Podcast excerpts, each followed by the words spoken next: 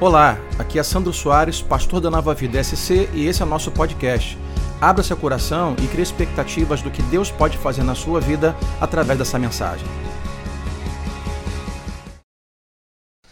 Quero compartilhar a palavra de Deus com os irmãos e o texto que nós vamos ler, que deve estar sendo colocado, é Apocalipse capítulo 2.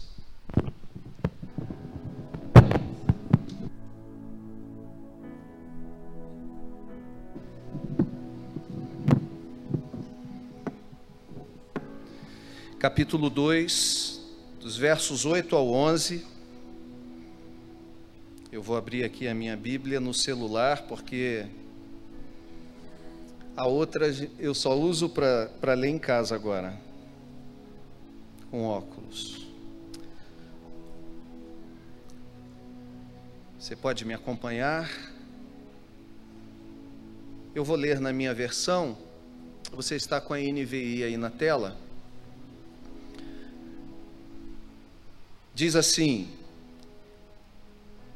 Ao anjo da igreja em Esmirna escreve: Isto é o que diz o primeiro e o último, aquele que foi morto e reviveu. Conheço tua tribulação e tua pobreza, mas tu és rico. E a blasfêmia dos que se dizem judeus, mas não são, pelo contrário, são sinagoga de Satanás. Não temas o que hás de sofrer o diabo está para colocar alguns de vós na prisão, para que sejais provados, e passareis por uma tribulação de dez dias. Ser fiel até a morte, e dar-te-ei a coroa da vida. Quem tem ouvidos, ouça o que o Espírito diz às igrejas. O vencedor, de modo algum, sofrerá o dano da segunda morte. Vamos orar? Deus querido, nessa noite pedimos a tua graça sobre nós mais uma vez. Ao lermos a tua palavra, agora pedimos esta palavra inspirada pelo teu Espírito, pedimos que o teu Espírito venha sobre nós, que o teu Espírito nos ilumine a mente e nos abra o coração, e possamos receber esta palavra com todas as suas propriedades, ela entre, encontre o lugar de necessidade em nosso coração e nos transforme pelo poder do teu Espírito. É a nossa oração nessa noite, em nome e por amor de Jesus. Amém. Amém. Você pode sentar-se.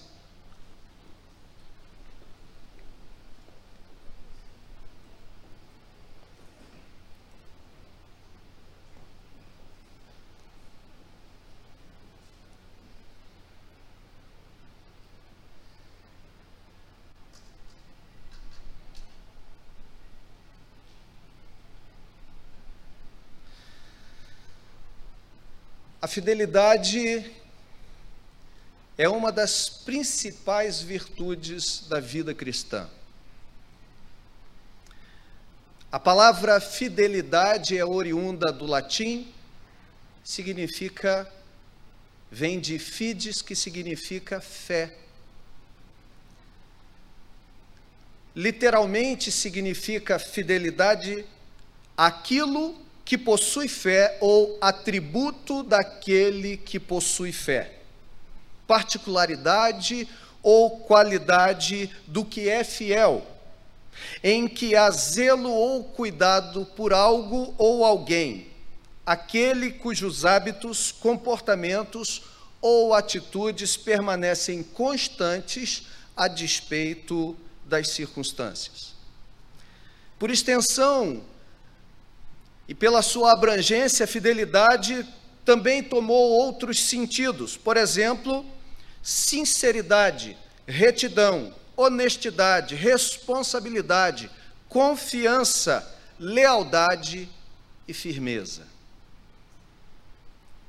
Uma virtude cara, cada dia mais rara, a fidelidade tem se tornado um item escasso nos dias de hoje nas relações pessoais, conjugais, ideológicas, eclesiais, formais ou informais, nos negócios profissionais, fidelidade tem sido um item difícil de ser encontrado nos tempos em que nós vivemos. Entretanto, fidelidade é a palavra que marca esta carta, nas palavras de Jesus, aos cristãos de Esmirna: ser fiel até a morte e dar-te-ei a coroa da vida. Talvez um dos mais belos exemplos na história sobre o tema fidelidade que nós temos seja a história do martírio de Policarpo, bispo de Esmirna, aquele que havia pastoreado essa mesma igreja cuja carta foi escrita para ela, 50 anos depois. Há uma obra chamada a História Eclesiástica de Eusébio de Cesareia, em que este traz a, as últimos, a, a narrativa dos últimos momentos da vida de Policarpo. E eu queria ler para você, para que você me acompanhasse nesse raciocínio. Diz assim então Eusébio de Cesareia: Neste tempo morreu mártir Policarpo. Quando enormes perseguições estavam perturbando a Ásia, creio ser muito necessário incluir na narrativa da presente história o relato de seu fim, que ainda conservo por escrito.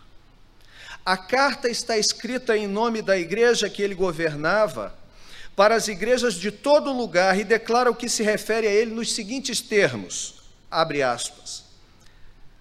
A igreja de Deus que peregrina em Esmirna, a igreja de Deus que reside como forasteira em Filomélio e a todas as comunidades da Santa Igreja, forasteiras em todo lugar.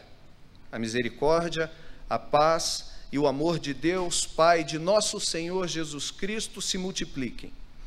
Nós vos escrevemos, irmãos, o que se refere aos que sofreram martírio e aos que e ao bem-aventurado Policarpo, que com seu martírio, como se houvesse posto seu selo, fez por uma vez cessar a perseguição. E aí ele começa a descrever, e eu aqui vou abreviar a narrativa. Efetivamente, quando soube que estavam para prendê-lo, como diz o relato, desceu e pôs-se a conversar com eles com o rosto radiante e cheio de suavidade, de forma que aqueles que antes não o conheciam acreditavam estar vendo um prodígio, ao considerar a sua idade avançada, seu porte venerável e firme, e se admiravam de tanto esforço para prenderem um ancião. Mas ele, Policarpo, sem tardar, manda que lhes ponham a mesa. Logo convida-os a participar de abundante jantar e pede-lhes apenas uma hora para orar tranquilo antes de ser preso. Como eles o permitiram, levantou-se e pôs a orar, cheio de graça e da graça de Deus. Os presentes estavam assombrados ouvindo-o orar, e muitos deles arrependeram-se já de que tivesse que ser executado um ancião tão venerável e tão digno de Deus. Quando terminou sua oração, depois de fazer memória de todos com quem havia tratado em sua vida,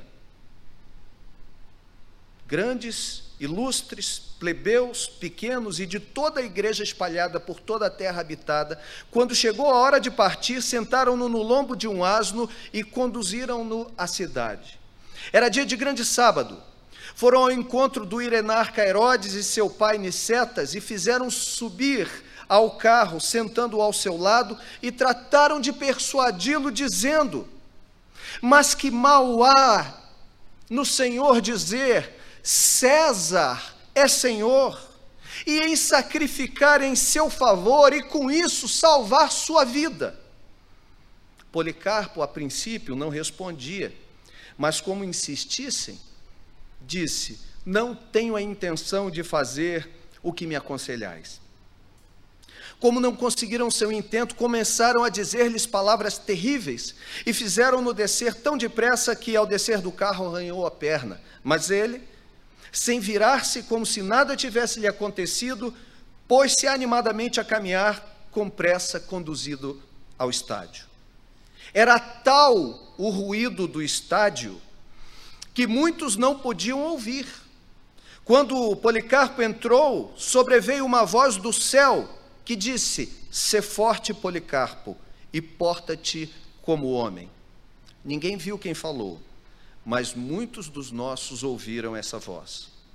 Quando o conduziam, armou-se grande tumulto por parte dos que perceberam que haviam prendido Policarpo. Logo, quando se aproximou, perguntou-lhe o procônsul se ele era de fato Policarpo. Tendo ele confessado, então, tentou persuadi-lo a que renegasse, dizendo: Tenha consideração a tua idade. E outras coisas parecidas a estas, mas como tem costume de dizer, jura pelo gênio de César, muda de pensar, diga: morram os ateus, referindo-se aos cristãos. Mas Policarpo olhou com rosto severo a toda a turba que se encontrava no estádio, agitou para eles a mão e, entre soluços e levantando a vista ao céu, disse: Morram os ateus, referindo-se aos não cristãos. Quando o governador lhe pediu e disse: Jura e te soltarei, maldiz a Cristo. Policarpo disse: 86 anos o tenho servido e nenhum mal me fez. Como posso blasfemar contra meu rei que me salvou? Como então insistisse o procônsul, que dissesse, jura pelo gênio de César, Policarpo respondeu: Se abrigas a vã pretensão de que eu jure pelo gênio de César, como dizes, fingindo ignorar quem eu sou, com franqueza escuta, sou cristão. Mas se é que queres aprender a doutrina de Cristo, me dá um dia e escuta. O procônsul disse: Convence o povo. Policarpo replicou: A ti considero digno do meu discurso, mas a esse povo não. E o procônsul disse: Tenho feras a elas te lançarei, se não mudas tua posição.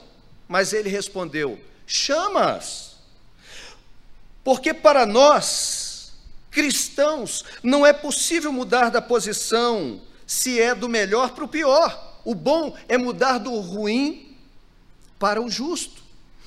Insistiu o procônsul: Se não te arrependes, farei com que o fogo te dome, se desprezas as feras. Policarpo disse: Ameaças com fogo que arde algum tempo, mas depois de um pouco se apaga, e ignoras o fogo do juízo futuro e do castigo eterno reservado aos ímpios? Mas porque tardas, traga o que quiseres.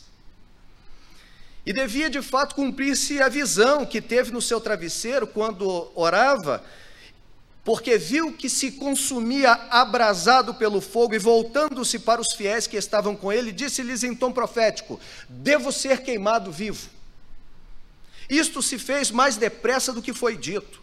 A turba arrancou das oficinas e dos banhos a madeira, a lenha miúda. Os mais entusiasmados em colaborar com a tarefa foram de costume os judeus. Quando a fogueira estava pronta, Policarpo despojou-se de todas as suas roupas, Tratou de soltar também seu calçado, e em seguida foram colocando à sua volta os instrumentos preparados para a fogueira. Mas quando já iam pregá-lo, disse-lhes: Deixai-me assim, pois quem me dá a esperar com pés firmes o fogo, me dará também, sem que seja necessária a segurança de vossos pregos, o manter-me firme de pé na fogueira. E não o pregaram, mas o amarraram com as mãos às costas, é amarrado como um carneiro escolhido que é tirado de um grande rebanho para o holocausto aceitável a Deus Todo-Poderoso.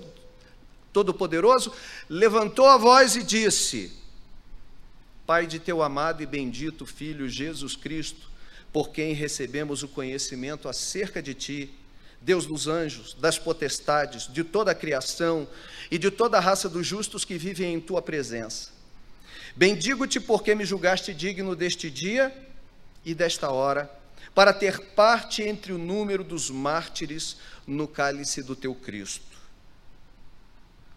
para a ressurreição na vida eterna, tanto da alma como do corpo, na integridade do Espírito Santo, queira seja eu recebido em tua presença hoje, com eles em sacrifício pio e aceitável, segundo preparaste de antemão, como de antemão manifestaste e o cumpriste, ó Deus, sem mentira e verdadeiro. Por esta razão e por todas as coisas te louvo, te bendigo, te glorifico por meio do eterno e sumo sacerdote Jesus Cristo, seu Filho amado, pelo qual seja a glória a ti, com ele, no Espírito Santo, agora e nos séculos vindouros. Amém. Quando pronunciou o Amém e terminou sua oração, os encarregados do fogo acenderam-no, fazendo-se uma grande chama porém vimos um prodígio, aqueles aos quais foi dado vê-lo e que fomos conservados para anunciar aos demais o ocorrido. Ao fim, vendo aqueles ímpios que o corpo dele não era consumido pelo fogo, ordenaram ao carrasco que se aproximasse e cravasse nele sua espada. Fizeram isso. Brotou um caudal de sangue tão grande que apagou o fogo e deixou assombrada a multidão que via a grande diferença entre os infiéis e os eleitos. Um destes foi este homem, admirável em demasia, mestre apostólico e profético de nossos dias, bispo que foi da igreja de Esmirna. Efetivamente, toda a palavra que saiu de sua boca se cumpriu e se cumprirá.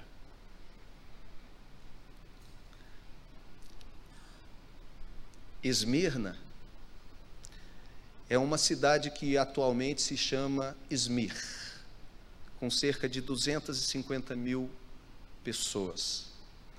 Uma cidade rica que disputava a primazia com a cidade de Éfeso, considerada a mais bela cidade, a coroa da Ásia Menor, e que possuía provavelmente uma grande e próspera comunidade de judeus. Uma cidade que havia ressurgido das cinzas, por 300 anos havia passado devastada e agora havia se reerguido no mesmo tempo. Uma cidade que levava o título de ser a mais fiel de todas as cidades a Roma, a capital do império, ao ponto de ser a cidade a possuir o primeiro templo de adoração a Deus a Roma. Uma cidade cheia de arquitetura, de belos templos a deuses como Cibele, Zeus, Apolo, Afrodite e Esculápio. Uma cidade onde havia muitos jogos atléticos, onde se disputavam coroas da vitória. Em contraponto a isso, a igreja que havia na cidade de Esmirna era uma igreja pobre financeiramente, possivelmente pela retaliação e pressão econômica dos judeus. Uma igreja que enfrentava a perseguição e o perigo da morte, onde as falsas acusações difamatórias da comunidade judaica local eram o seu maior inimigo. Uma igreja chamada a ser fiel a Cristo, o primeiro e o último, e a conquistar não uma coroa qualquer de uma competição qualquer, mas a coroa da vida. Uma igreja cujo nome significa mirra sentido de esmirra, esmirna é mirra, uma planta amarga da qual se extrai um delicioso perfume depois de seu esmagamento. A essa igreja, Jesus ordena que seja fiel, como o testemunho que lemos, até o ponto de morrer, se necessário. Portanto, irmãos, nessa noite, eu queria compartilhar com você algumas lições que podemos aprender com esta carta acerca do tema fidelidade. Este item tão raro nos dias de hoje. Portanto, em primeiro lugar, eu posso aprender com esta carta que Cristo não requer de nós uma fidelidade que ele mesmo não tenha sido primeira, não tenha tido primeiramente. Olha o que diz comigo o verso 8. Escreve ao anjo da igreja em Esmirna, isto é o que diz o que o primeiro e o último, aquele que foi morto e reviveu. Jesus apresenta sua credencial a esta igreja e a sua credencial é a credencial da fidelidade à sua missão. Não houve na história um homem mais fiel à sua missão do que Jesus. Ele foi capaz de dar a sua vida integralmente para, para o cumprimento dessa missão. Portanto, quando Jesus apresenta como uma exigência uma exortação e uma exigência aos cristãos de Esmirna diante das adversidades e das circunstâncias. A exigência da fidelidade, ele não está falando de uma coisa que ele mesmo não tenha provado. A encarnação de Jesus Cristo é a prova do comprometimento de Deus com a sua missão. Nenhum de nós duvida que Deus, na capacidade do seu poder, fosse capaz, seja capaz de resolver qualquer coisa pela sua própria vontade. Na teologia, nós sabemos que Deus não poderia simplesmente fingir que nada tinha acontecido em função do pecado, porque todos os seus atributos são equânimes, eles são isonômicos, eles têm o mesmo peso. E o amor de Deus desejando salvar homens, teve de, entretanto, pagar o preço da justiça de Deus que havia sido aviltada quando quebrada a obediência por Adão. Portanto, então, Deus precisa agora, para cumprir o desejo do seu amor, realizar o cumprimento da sua justiça. O justo precisa morrer no lugar de homens ímpios para salvá-los. Deus leva a sério e Jesus vem. E Jesus é fiel a toda a sua missão. Portanto, quando Jesus chama a atenção daqueles cristãos diante daquele momento de perseguição e de dificuldade para que eles fossem fiéis, Jesus não estava falando de algo que ele mesmo não houvesse experimentado. E mais, de alguém que havia experimentado em toda a sua intensidade, a palavra de Deus diz que ele em tudo foi tentado, porém não cometendo nenhum pecado. Ele experimentou todo tipo de tentação no máximo da sua possibilidade. Esse que, tem, que experimentou todas as coisas é o mesmo que diz para essas pessoas, e por extensão e aplicação para nós hoje, ser fiel. Ele é o primeiro e o último.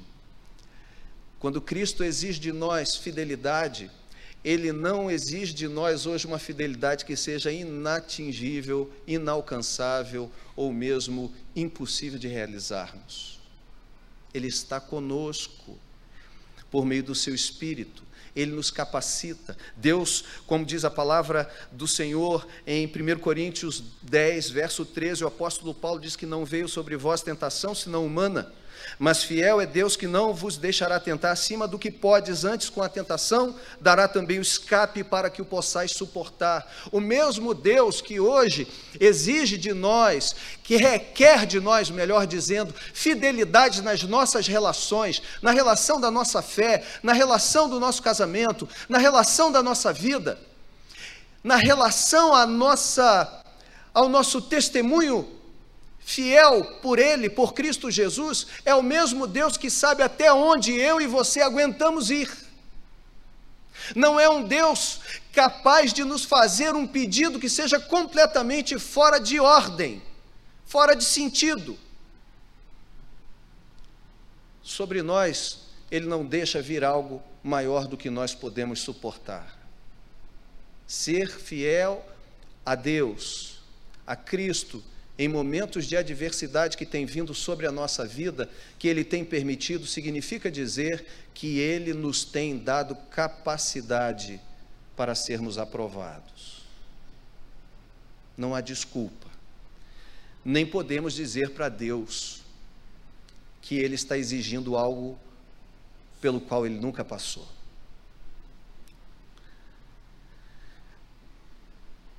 A segunda lição que eu aprendo com esse texto, contudo, é que Cristo requer de nós a fidelidade a fim de experimentarmos o ressurgimento da vida depois da morte. Eu falo isso de forma real e metafórica. Eu explico. Há uma uma analogia que Jesus está fazendo a um jogo de palavras e de ideias, quando ele diz no próprio verso 8, ele se apresenta à igreja e diz: ao anjo da igreja em Esmirna, escreve: Isto é o que diz o primeiro e o último, aquele que foi morto e reviveu.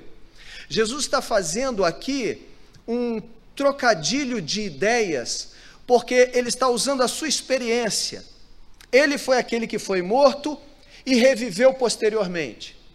Esmirna era uma cidade conhecida como a Fênix do momento, aquela que havia ressurgido das cinzas. De fato, Esmirna havia sido arrasada 300 anos antes. E demorara quase o mesmo tempo posteriormente para ser reerguida.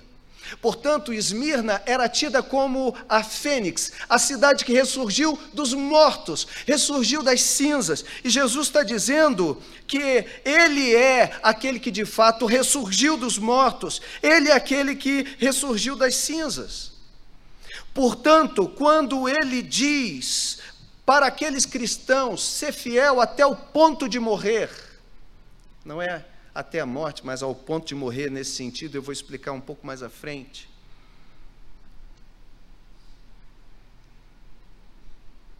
Essa fidelidade que ele requer de nós, requer a fim de experimentarmos o ressurgimento da vida após a morte. Do ponto de vista real, nós aguardamos isso, que é o cumprimento das promessas ou da promessa maior de Deus, a vida eterna. Mas do ponto de vista da analogia com outras questões da vida, é só com fidelidade que a gente que a gente experimenta o ressurgimento de coisas que aparentemente já morreram. Quantos casamentos falidos não ressurgiram das cinzas pela fidelidade sequer de um dos cônjuges? Que se, manteram, que se mantiveram fiéis a Deus, que se mantiveram firmes na promessa, na palavra de Deus, enquanto um saía, abandonava, vivia pelo mundo as suas paixões e os seus desejos, e o outro estava ali, dobrado os seus joelhos aos pés da cruz, aguardando a promessa de Deus, aguardando o ressurgimento de um amor que quantas vezes nós, como pastores, já ouvimos algumas pessoas falar: Pastor, não dá mais, o amor acabou. Me lembro das palavras de Israel, proferidas pelo profeta Ezequiel: Estamos cortados, fomos cortados, estamos secos, acabou. Não há mais esperança para Israel. Quantos de nós já experimentamos o ressurgimento de coisas que estavam mortas? Sabe por quê? Por causa da fidelidade. Nos apegamos a Deus e rejeitamos largar a perna daquele anjo antes que ele tocasse na juntura da nossa coxa e nos abençoasse. Por isso, Jesus requer a fidelidade deles e, por extensão, a fidelidade que Jesus requer de nós é a fim de experimentarmos surgimento da vida depois da morte. Casamentos que ressuscitaram e se tornaram melhores no segundo momento do que no primeiro. Pessoas que saíram da condição de mortos, sem esperança, sem expectativa na vida que quando tiveram um encontro com Jesus e se mantiveram fiéis, Deus os colocou, os levou a posições que eles jamais seriam capazes de imaginar, ou mesmo transformar alguém tão destruído psicologicamente num pastor, como eu me achava há 25 anos atrás. Mas em terceiro lugar, Cristo requer de nós a fidelidade, porque Ele é o padrão, porque ela, a fidelidade, é o padrão pelo qual Ele nos avalia. O verso 9, parte A, diz assim: Conheço tua tribulação e tua pobreza, mas tu és rico. A palavra pobreza aqui, a palavra grega ptoqueia, significa literalmente miserável. Eles não eram pobres, eles eram miseráveis, eles não tinham recursos, recurso nenhum. Havia uma comunidade judaica próspera, mas os cristãos eram pobres. Sobretudo, eles eram oprimidos economicamente por essa comunidade. Eles eram miseráveis. Aos olhos das pessoas não tinham recursos, não eram ninguém. Mas a esses Jesus requer fidelidade, porque o padrão pelo qual Deus nos avalia é a fidelidade, não é o sucesso segundo os homens. A igreja era pobre, mas Jesus diz: vocês são ricos. É interessante isso, porque a igreja de Laodiceia, que era composta de uma comunidade rica, sobretudo de judeus que faziam parte daquele lugar por causa do chamado pó frígio e da lã negra que havia naquele lugar, e economicamente eles eram abastados, a igreja se gabava desse valor que tinha, dizia para si mesma: somos ricos, mas Jesus disse: vocês não sabem que são cegos, pobres e nus, miseráveis, cegos, pobres, nus. Mas a essa igreja pobre aos olhos dos homens, rica aos olhos de Deus. A fidelidade é o padrão pelo qual Deus nos avalia, irmãos. É a fidelidade que faz com que haja 30 anos esse trabalho. Essa igreja está fazendo 30 anos porque teve fidelidade. Primeiro de Cristo. A obra é dele segundo de pessoas que dedicaram a sua vida e se comprometeram com o chamado de Jesus. Agora, essa mesma igreja pode hoje crescer ou mesmo diminuir em alguma medida em função dos tempos que a gente vive, inclusive por causa da fidelidade. Fidelidade à Bíblia, fidelidade a Deus não negociando os padrões divinos para favorecer uma massa de pessoas.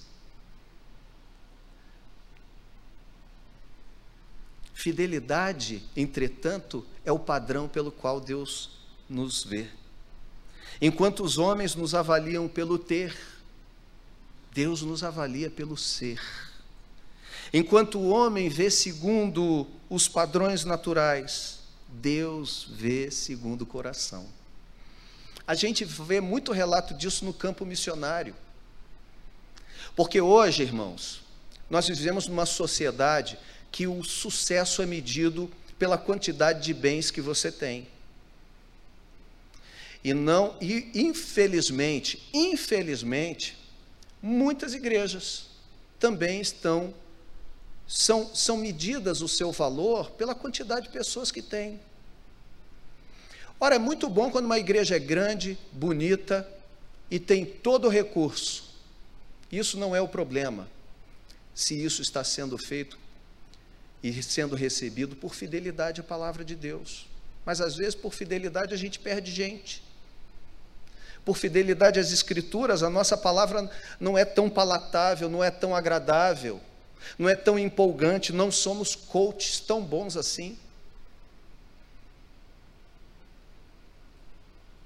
E aí a gente não consegue alcançar, ou melhor, tentando alcançar um padrão humano de sucesso, a gente acaba perdendo o padrão de Deus.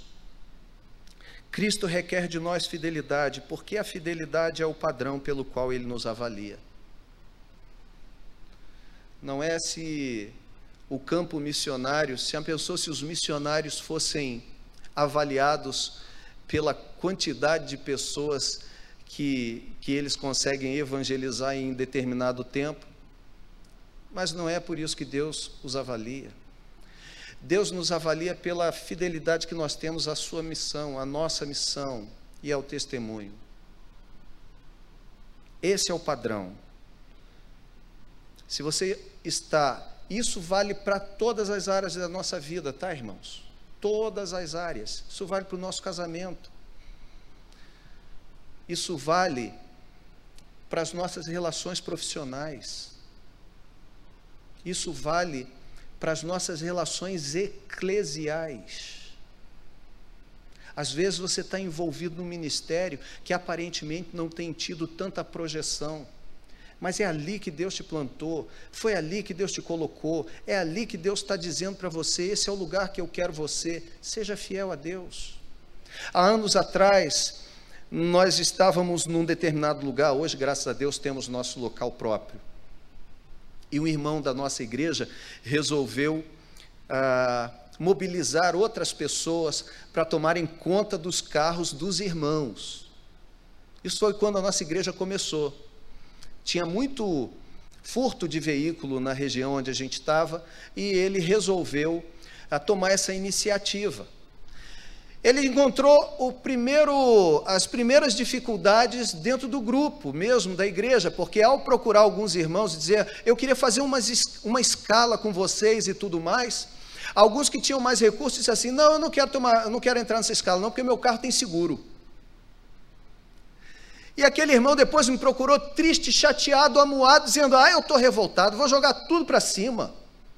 Eu não vou fazer mais parte disso, não vou fazer mais nada. Eu estou aqui buscando o interesse dos outros. Eu não tenho problema com o meu carro, mas veja a necessidade dos irmãos que têm. E eu fui chamar alguns que disseram: não, se roubar o meu não tem problema, eu tenho seguro. Não é questão de ter seguro ou não, é a questão de se importar com o outro. E ele falou, e esbravejou, e disse que ia parar, ia largar. E eu disse assim: tudo bem, você pode parar, você pode entregar. E ele disse para mim: Mas você não vai ficar incomodado com isso? Eu falei: Não, não fui eu que te pedi para começar. Foi você que disse que Deus colocou no seu coração para você começar isso. Então você resolve se o que você faz é para Deus, para a igreja ou para esses irmãos. Se for para eles, eu aconselho você a abandonar. Eles não vão valorizar o seu trabalho. Mas se for, se for para a igreja, eu não pedi a você. Considere-se livre. Agora, se você fez isso porque Deus pôs isso no seu coração, meu irmão, então esquece os outros trabalha com quem estiver disposto e faça o que você puder. Deus não vai exigir de você algo que você não possa realizar. Seja fiel. Não vai chamar a atenção de ninguém. Mas o padrão que Deus nos olha e nos avalia é a fidelidade. Em quarto lugar, Cristo requer de nós, eu estou lembrando a você, o nós é por causa da extensão, da aplicação, tá? Cristo requer de nós a fidelidade, porque é ela que nos distingue daqueles que se reputam como sendo de Deus. Olha o que diz o verso 9, a parte B. Diz assim: Conheço tua tribulação, tua pobreza, apesar de seres rico. Parte B. E a blasfêmia dos que dizem ser judeus, mas não são, pelo contrário, são sinagoga de Satanás. se diziam judeus, e eram judeus na carne, mas Jesus está dizendo que eles não são. Se a teologia de Paulo está correta aos romanos, em dizer que o judeu é aquele da circuncisão do coração, e não aquele que é da carne, mas aquele que é descendente de Abraão pela fé, por causa da fé e da confiança em Deus.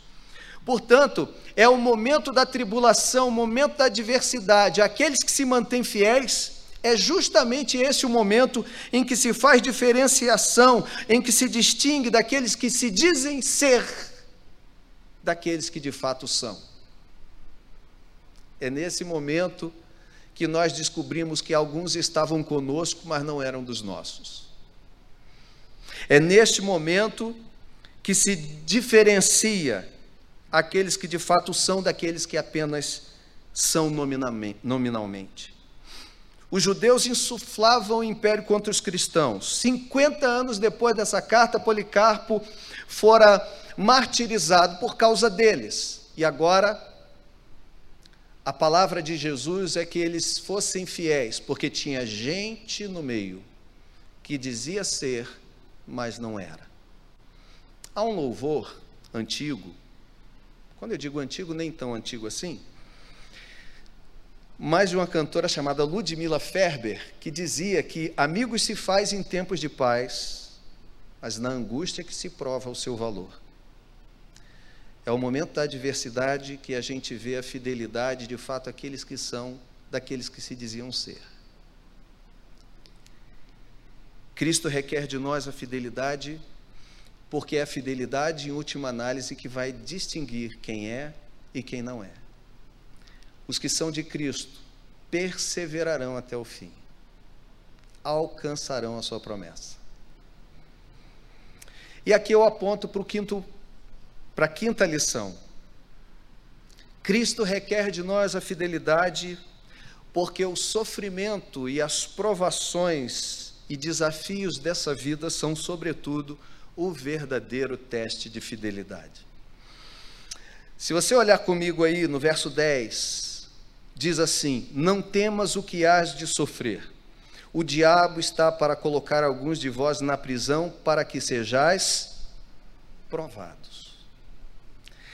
Essa palavra provados é a tradução de um termo grego que significa literalmente será levado a uma banca de testes. É uma palavra técnica no grego, que equivaleria à ideia, vou te ilustrar aqui para você entender a ideia do, dos testes que são realizados no Inmetro, Instituto Nacional de Metrologia. Você sabe que todo, todo, todo objeto, brinquedo, tudo que é feito para comercializar, é, ser comercializado, ele passa por um teste no Inmetro, de acordo com a sua classificação, para ver se ele passa naquelas, uh, nos testes daquilo que ele se propõe. Então, tem até uma piada, uma brincadeira enorme uh, na internet, se você entrar para ver o teste de, de um capacete lá em Portugal. Diz que bota na cabeça do cara e dá uma marretada com o capacete na cabeça do camarada.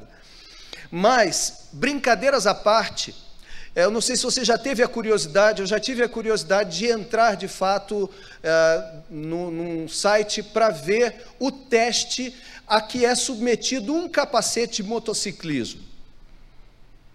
Ele tem, tem um peso que cai de determinada altura, que tem de, de alcançar determinada aceleração para ter um impacto X naquele capacete de várias formas, de forma lateral, frontal, ah, de, da parte de cima para baixo, enfim, sua viseira é submetida a uma série de. a espuma de dentro, tudo isso é submetido a uma série de testes, e quando então ele passa naqueles testes todos, ele recebe o famoso selo do Inmetro, ele está aprovado pelo Inmetro e pronto para ser comercializado dentro daqueles padrões, dentro daquelas circunstâncias.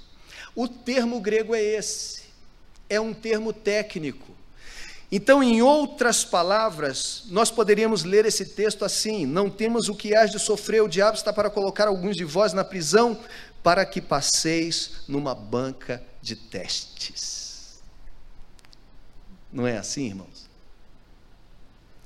As provações da vida e a nossa fidelidade diante delas não é de fato quando a gente recebe o selo não do imetro, mas de Deus quando a gente passa por aquelas circunstâncias mais adversas e sai lá do outro lado, e você diz: passei.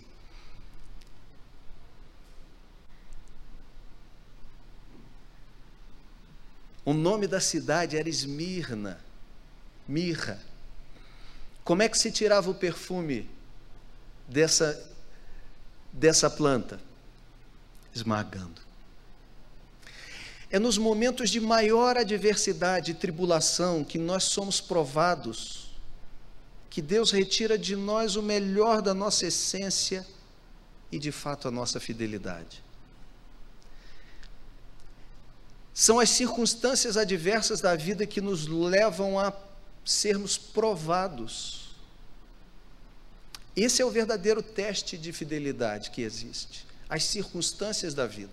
No seu casamento, na fé cristã, No caso de Policarpo, ele estava sendo tentado para livrar a sua vida da morte, apenas maldizer Cristo uma única vez e dizer: César é Senhor, bendito seja César e maldito seja Cristo. Ele se recusou a fazer isso. Talvez se diga assim: ah, isso não é o meu caso. Nós não estamos debaixo de franca perseguição, mas eu diria para você uma coisa: toda vez que nós somos infiéis, por exemplo, ao nosso cônjuge, nós estamos realizando exatamente a mesma coisa, maldizendo Cristo. E levantando um outro Deus. Quando nós somos fiéis à missão que Deus nos deu, fazemos a mesma coisa. Quando nós somos infiéis. Quando somos infiéis à nossa vocação, ao nosso trabalho, o que nós estamos sendo é infiéis a Cristo. Ninguém ama a Deus a quem não viu, se não ama a seu irmão a quem viu. E ninguém fale de fidelidade à missão de Deus sem conseguir ser fiel às circunstâncias que Deus apresenta na vida do dia a dia. Portanto, irmãos, as circunstâncias adversas são de fato o grande teste de fidelidade. E é por isso que Deus requer de nós. Seu casamento passar por um, uma situação adversa, você receberá o selo do lado de lá? Sua esposa ou seu marido, diante de uma situação grave de saúde, te dará o selo do lado de lá de fidelidade, ter passado com cumplicidade? Você sabe que tem um monte de casamento que não suporta um monte de algumas circunstâncias adversas. Você sabe que tem relações dentro da igreja que também não suportam. E diga-se passagem, como fidelidade é um item escasso hoje em dia, difícil. Difícil é a gente ser pastor. É difícil, irmãos.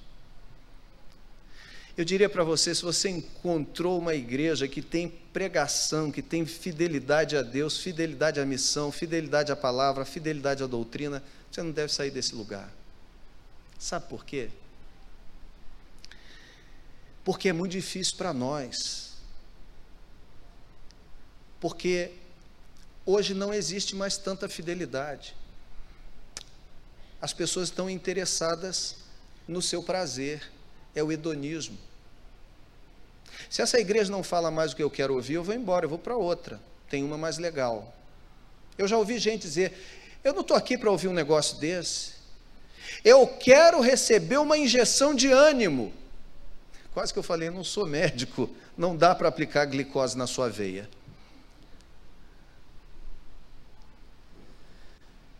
A palavra de Deus às vezes nos anima, às vezes nos desanima. Quando ela topa ou nos faz topar com o nosso pecado, ela nos desanima, ela, ela nos faz vermos como somos maus, imperfeitos, como a gente precisa da graça de Deus. Fidelidade nos testes da vida. Sexto e penúltimo ponto. Cristo requer de nós a fidelidade porque, apesar de certo, o sofrimento também tem data de validade. Ah, eu ouvi um aleluia. Eu ouvi um aleluia nessa mensagem. é verdade, olha o verso 10, preste atenção comigo. O diabo está para colocar alguns de vós na prisão, para que sejais provados, e passareis por uma tribulação de dez dias. Ser fiel até a morte e dar-te-ei a coroa da vida. Irmãos, são dez dias, o texto diz, isso para mim é de um emblema enorme.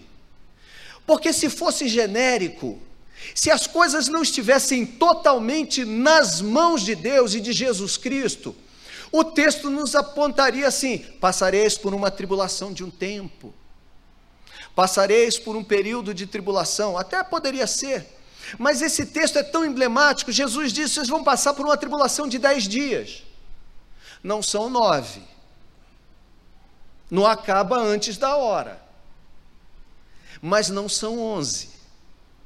Tem dia e hora para começar o sofrimento, a prova, a tribulação, a tentação na nossa vida, mas tem dia e hora para terminar. As coisas não acontecem fora do controle de Deus. Deus não foi pego desprevenido. Todas as coisas estão patentes sobre aquele que é criador e mantenedor de todas as coisas. Estão sob o seu cuidado, sob o seu domínio.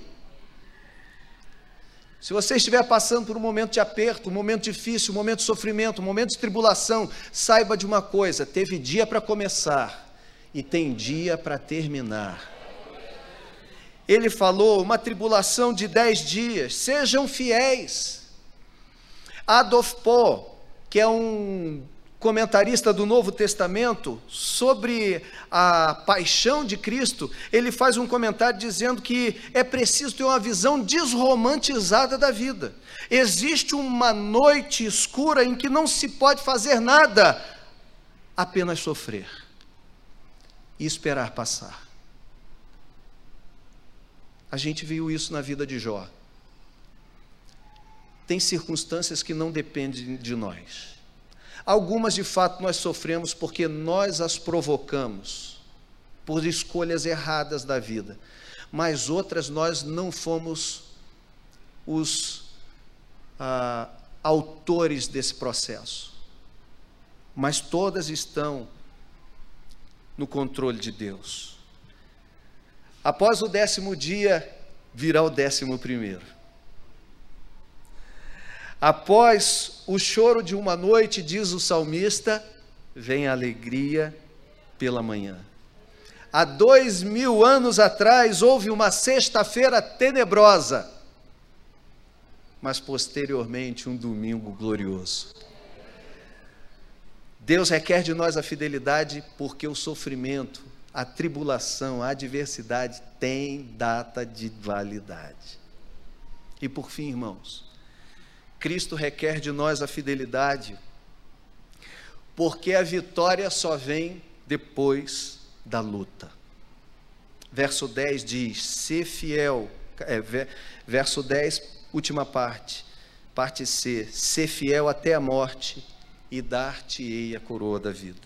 Aqui a expressão é ser fiel ao ponto de morrer, leve a sua fidelidade às últimas consequências. Hoje é domingo, sexta-feira, feriado, eu inicio a minha décima jornada no campeonato Master de vôlei que existe há mais de 10 anos em Saquarema lá no CDV, Centro de Desenvolvimento do Voleibol, que é a sede da CBV, onde ficam os atletas. Eu tiro uma folga de oito dias da igreja e passo oito dias em Saquarema jogando cerca de dois ou três jogos por dia durante oito dias. 1.300 atletas, trezentos e tantos times, temos um time bom aqui, atletas, ex-atletas profissionais de voleibol de Niterói e São Gonçalo. Somos triotetra campeões brasileiros. Existe uma sala naquele lugar, quando nós passamos de um ambiente para outro, são oito quadras, e acontecem oito jogos simultâneos, de oito da manhã às dez horas da noite. Existe uma sala que é a sala de musculação e a lateral é a sala de fisioterapia. Todas as oito seleções brasileiras de todas as categorias de voleibol, masculino e feminino, ficam alojadas naquele lugar, internas por três, quatro, cinco, seis meses ao ano, treinando para os campeonatos mundiais. Eles ficam ali sendo alimentados, fazendo todo tipo de treinamento longe de suas casas, longe de suas famílias, para serem, como por exemplo a gente viu nas mãos do Bernardinho, se eu não me engano, oito vezes campeão mundial, o time adulto, masculino. Lá nessa sala de treinamento, existe uma frase que há dez anos me motiva a continuar fazendo muita coisa na minha vida.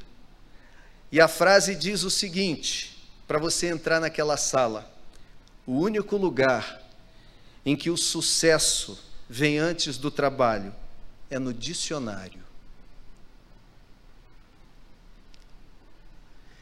Na vida, é muito trabalho antes de experimentar o sucesso. Jesus diz isso para a igreja de Esmirna. Lá na cidade, eles corriam atrás de uma coroa de flores. Jesus Cristo promete a coroa da vida. Ser fiel até o ponto de morrer. Para receber a recompensa que Deus tem para nós, a gente tem de ter fidelidade. Se a gente pensar do ponto de vista escatológico, a nossa recompensa é a vida eterna. Mas nessa vida tem muita coisa que a gente já recebe como recompensa, mas que só vem com muito trabalho, muita fidelidade. Na vida profissional, na vida ministerial, na vida conjugal. A cidade de Esmirna se gabava de ser fiel a Roma. Nós, cristãos, somos chamados a sermos fiéis a Cristo. Sejamos fiéis até o fim. Quem tem ouvidos, ouça o que o Espírito diz à igreja. Vamos orar? Feche os seus olhos, curve a sua cabeça. Pastor Sandro. Deus querido, louvamos o teu nome nesta noite, que nos dá exemplo de fidelidade mas que não exige de nós uma fidelidade que não nos é possível. Temos o teu Espírito e este nos capacita. É possível, Senhor, que nessa noite aqui, alguns estejam quase desistindo desistindo das suas casas, desistindo da vida. É possível que alguns até vieram para cá, mas saíram de casa pensando em não vir e não voltar mais. Deus, em nome de Jesus, gera essa fidelidade no coração da tua igreja. Não permita, Senhor, que desistamos. Não permita que recuemos. Não, Senhor. Ajuda o teu povo. Exorta o nosso coração. Desperta-nos para nos mantermos fiéis ao Senhor, ao seu chamado. Em nome de Jesus. Amém.